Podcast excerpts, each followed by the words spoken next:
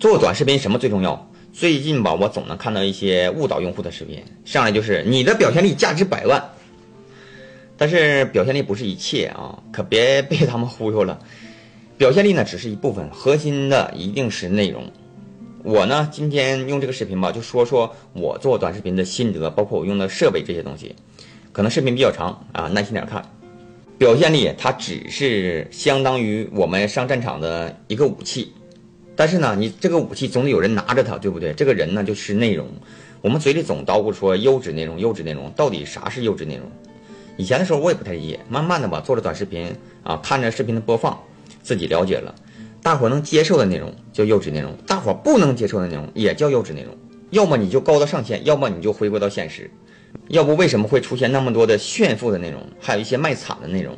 短视频在刚刚兴起的时候啊。大伙突然间看到了无数的比较新鲜的内容，看这个也好看那个也好，但是看了一段时间以后呢，就视觉疲劳了。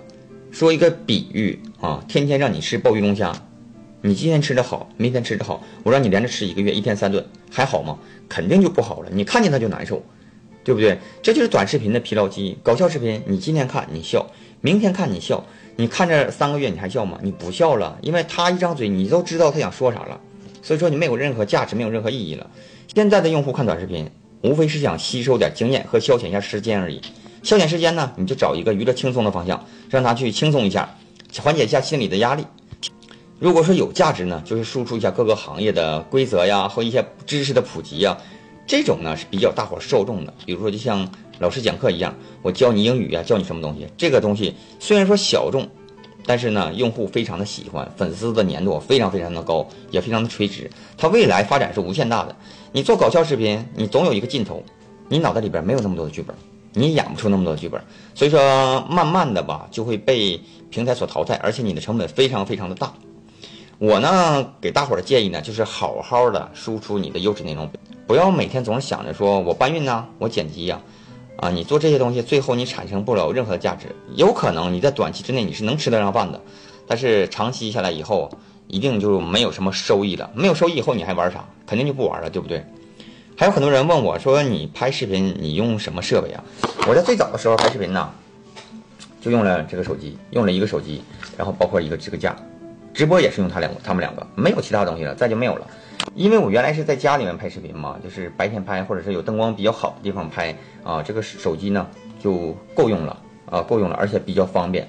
但是现在呢，因为出门在外，有的时候是晚上或者是环境不好、灯光不好的时候呢，就手机就不行了。因为一到晚上灯光不好，手机嘛它的画质就成渣了，已经可以说自己都看不过去了。然后呢，我就买了一台索尼的 ZV 一，花了四千，然后买了一套这个索尼的麦克风。花了两千多，呃，确实啊，声音和画质是不一样的。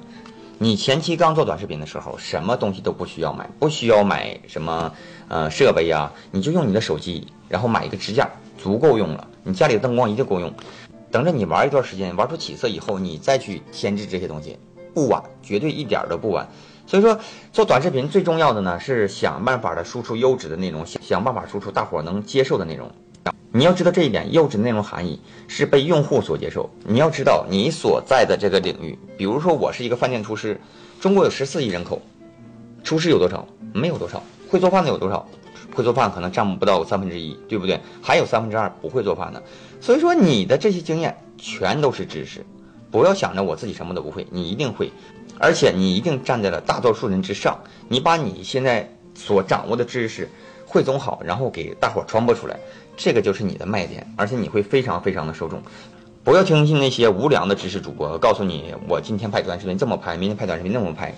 比如说怎么破播放啊，怎么上热门啊，没有任何规则能让你破播放，也没有任何规则能让你上热门。唯一的规则就是你把内容做好。